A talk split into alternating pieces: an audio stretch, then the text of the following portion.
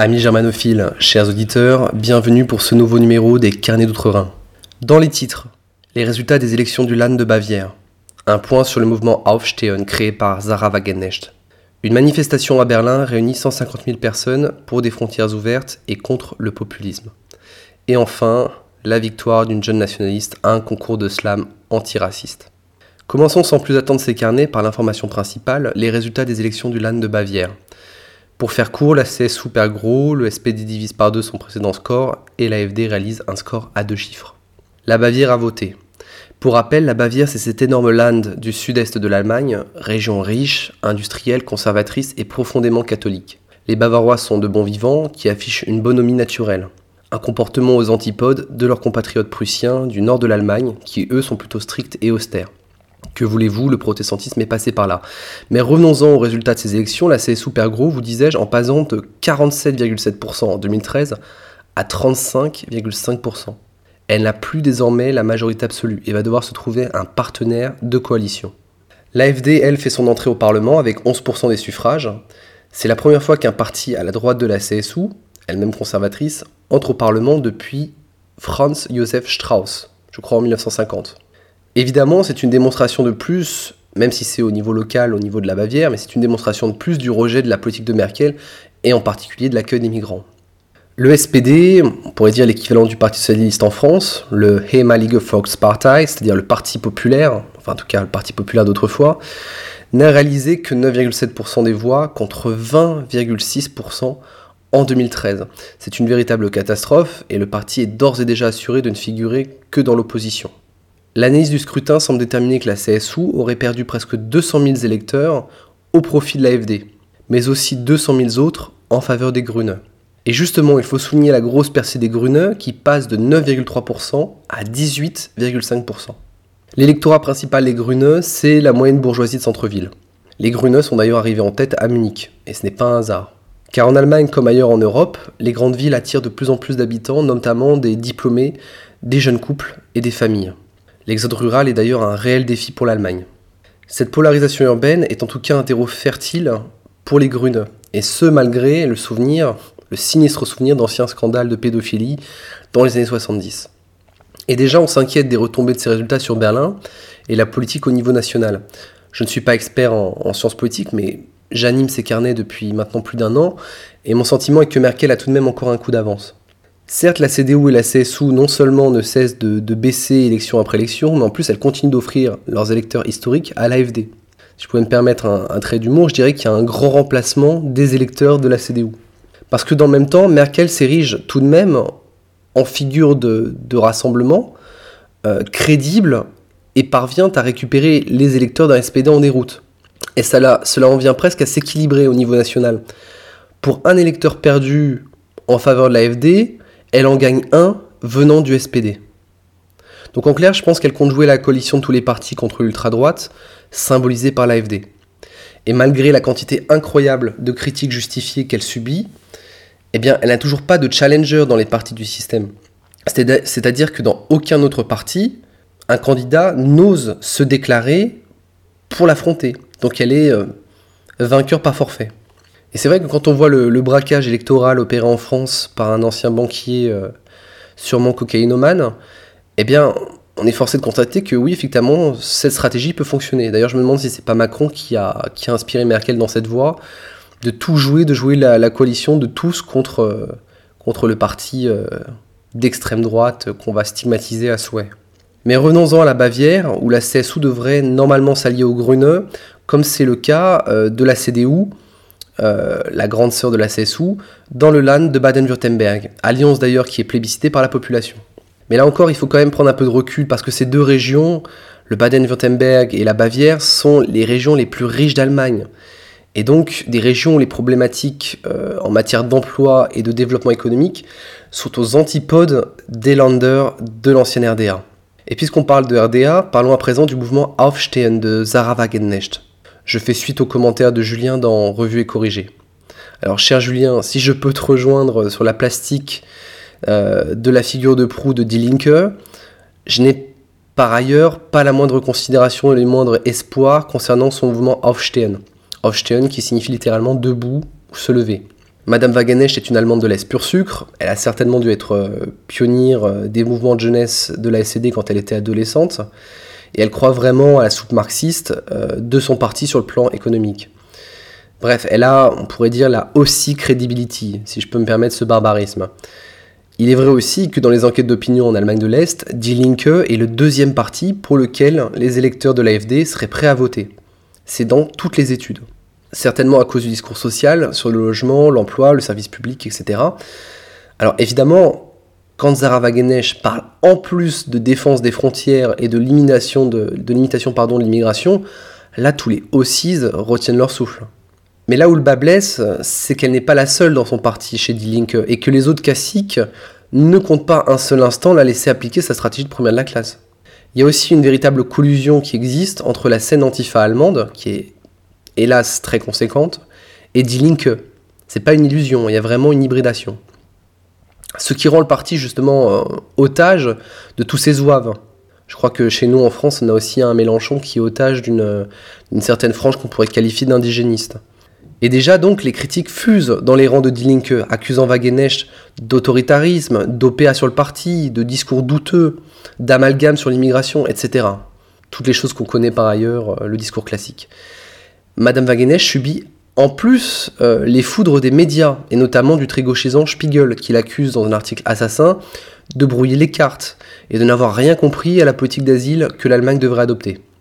Enfin, point culminant de l'ouragan qu'elle est en train de, subir, de cet ostracisme, elle a dû annuler sa participation à la manifestation de samedi à Berlin, dont le thème était la lutte contre les dérives populistes et la promotion de sociétés ouvertes. Alors par ouverte, il fallait aussi comprendre, évidemment comprendre, sans frontières. Et donc Zara Wagenesch aurait pu être assez rapidement conspuée par une foule complètement acquis à l'idéologie sans papieriste à un stade quasi religieux. Donc pour clore le chapitre Aufstehen, je dirais que si l'intuition de Zara Wagenesch concernant le besoin de protection identitaire et économique des Allemands est bien évidemment la bonne, je ne le, discute pas. Euh, le problème c'est qu'elle elle ne pourra jamais mener à bien son projet. Et puis quand même, je veux dire, se découvrir à un moment donné des, des, des, passions euh, nationalistes à plus de 49 ans, ça fait un petit peu tard quand même. Parlons justement à présent de plus, un peu plus en détail de cette manifestation qui a eu lieu à Berlin et où Zara Wagenecht s'est désistée. Je pense qu'elle a eu le, nez creux parce que ça aurait pu être assez chaud pour elle. Cette démonstration, cette démo, hein, comme on dit ici, me semble assez intéressante parce qu'elle dit beaucoup sur l'air du temps en Allemagne, sur le fameux Zeitgeist, et en particulier sur le manque de compréhension flagrant des dangers présents et à venir de la part d'une certaine partie du peuple allemand. Donc samedi était organisée à Berlin une manifestation contre le populisme, comprendre l'AFD et les, leaders nationalistes européens qui, veulent défendre euh, leur, peuple et leurs frontières. Cette manifestation, elle devait réunir au départ 10 000 personnes. Et dans les faits, on a dénombré entre 100 000 et 250 000 personnes. Les organisateurs ont même dû avouer qu'ils étaient complètement dépassés euh, par la foule, par le nombre de gens qui se sont déplacés. Cela veut dire qu'après Chemnitz, après après les innombrables crimes et l'insécurité qui s'installent insidieusement et durablement en Allemagne, on a encore plus de 100 000 personnes, certains disent 250 000, qui manifestent pour en redemander, qui veulent du rab en fait, à qui ça ne suffit toujours pas. Alors ça me rappelle un, ça me rappelle une scène dans un ancien film américain qui s'appelle euh, Independence Day. Alors le film est un navet absolu, mais il y a une scène où on voit justement, je crois que c'est sur euh, sur la tour d'un building, on voit des terriens qui veulent accueillir le, vaisseau extraterrestre et donc qui ont des pancartes. Euh, euh, Peace and Love, etc., qui sont pleins d'amour pour, euh, pour, euh, pour l'envahisseur extraterrestre. Et là, la foule se fait réduire en, deux coups de cuir à peau. Elle se fait réduire en cendres par un rayon qui émane du vaisseau, dans une ironie des plus tragiques. Et ben, selon moi, c'est ça. Selon moi, on a atteint un point de non-retour. Il faut peut-être acter dans nos milieux bah, qu'on va pas sauver tout le monde. Là, ça relève presque du médical, je dirais, hein, de la psychiatrie, je ne sais pas. Bref, je crois qu'il faut que dans nos réflexions de militants, nationaliste, on est profondément à l'esprit que le peuple même, ce peuple même que nous souhaitons aider, pour lequel nous nous battons, eh ben, il est au moins à 50% hostile à nos valeurs. Il a strictement rien à foutre de notre bienveillance. Alors je dis pas que ça pourra pas évoluer, mais je pense qu'il y a quand même une, il y a quand même une bonne partie de, des, peuples européens qui est quand même complètement indécrottable, qui changera jamais d'avis. Alors en ce qui me concerne, je prêcherai donc pour la constitution de familles solides, de communautés militantes, d'entraide locale, ainsi que la création de contenu. Mais c'est exactement la ligne de MZ, hein. c'est exactement la ligne que MZ souhaite insuffler. Pour finir ces carnets sur une note d'optimisme, je vous invite à visionner la prestation d'une jeune slameuse extrêmement percutante. En effet, à Speyer, très jolie ville du, land de Rheinland-Pfalz, était organisé par une association antiraciste un concours de slam qui s'est fini par un éclat. La raison en est la prestation d'une jeune Allemande de 14 ans, fille d'une élue AFD. Pour les germanophones et même pour les autres, je recommande le visionnage de, de cette petite vidéo sur YouTube. Vous tapez euh, Slam Contest Speyer et vous allez voir que vraiment elle envoie du lourd, la petite, elle a vraiment pas froid aux yeux. Quand je vois ce genre de, jeunes pousses, et en plus en Allemagne de l'Ouest, ça me donne vraiment du baume au cœur. Encore une fois, tous les Allemands ne sont pas lobotomisés. Il y a une partie qui l'est, et ça se discute pas, c'est celle qui était à Berlin samedi pour manifester pour une société plus ouverte, hein, celle qui est militante chez Greenpeace. Mais il y a quand même une partie des Allemands là qui, qui est en train de se dresser, c'est-à-dire que et quand je vois voilà venant d'une jeune d'une jeune ouais, d'une adolescente de 14 ans, c'est quand même ça, pour moi ça dit quelque chose. Je pense que dans la jeunesse allemande et je l'espère aussi pas seulement à l'est mais aussi à l'ouest, il y a une prise de conscience qui est en train de se faire. Alors évidemment, devant, le, devant les propos, les organisateurs du concours, dans leur grande tolérance pour la liberté d'expression, ont été jusqu'à couper le micro de la jeune fille en pleine, en pleine prestation. Mais malgré ces grincheux, la jeune Allemande fut la vainqueur, fut, fut la grande vainqueur à l'applaudimètre. Et comme de juste, les organisateurs ont ensuite refusé de lui remettre le prix qu'elle avait gagné. Ils ont préféré remettre euh, ce prix à une autre candidate qu'ils estimaient plus en accord avec leurs convictions et le thème du concours. Il s'ensuivit donc un brouhaha terrible euh, venant du public devant l'inéquité flagrante du jury. Jury, comme je vous disais, tentait de se justifier en mettant en avant le cadre de tolérance que devaient avoir euh, les propos énoncés pendant ce slam. Mais le mal, ou plutôt le bien, euh, en l'espèce, était fait, c'est-à-dire que l'auditoire a été complètement acquis euh, à, la, prestation de cette jeune nationaliste. Eh bien, moi, je lui dis du, fond du cœur, good gemacht, Schlaues Mädchen. Bien joué, petite maline. Encore une fois, si l'Allemagne doit être sauvée, ça ne pourra venir que des jeunes générations. Cette émission des Canettes Rhin s'achève. Chers auditeurs, merci à vous de l'avoir suivi. N'hésitez pas à commenter l'émission dans la section commentaires. C'est toujours un plaisir pour moi d'ailleurs de, lire vos commentaires. N'hésitez pas à y placer des questions, des thèmes que vous aimeriez voir abordés dans un prochain numéro des carnets. Les carnets d'autres reviennent la semaine prochaine. Et enfin, je voudrais avoir le mot de la fin pour, pour deux camarades, deux camarades martyrs de la cause. Esteban, Samuel, courage, vous n'êtes pas seul.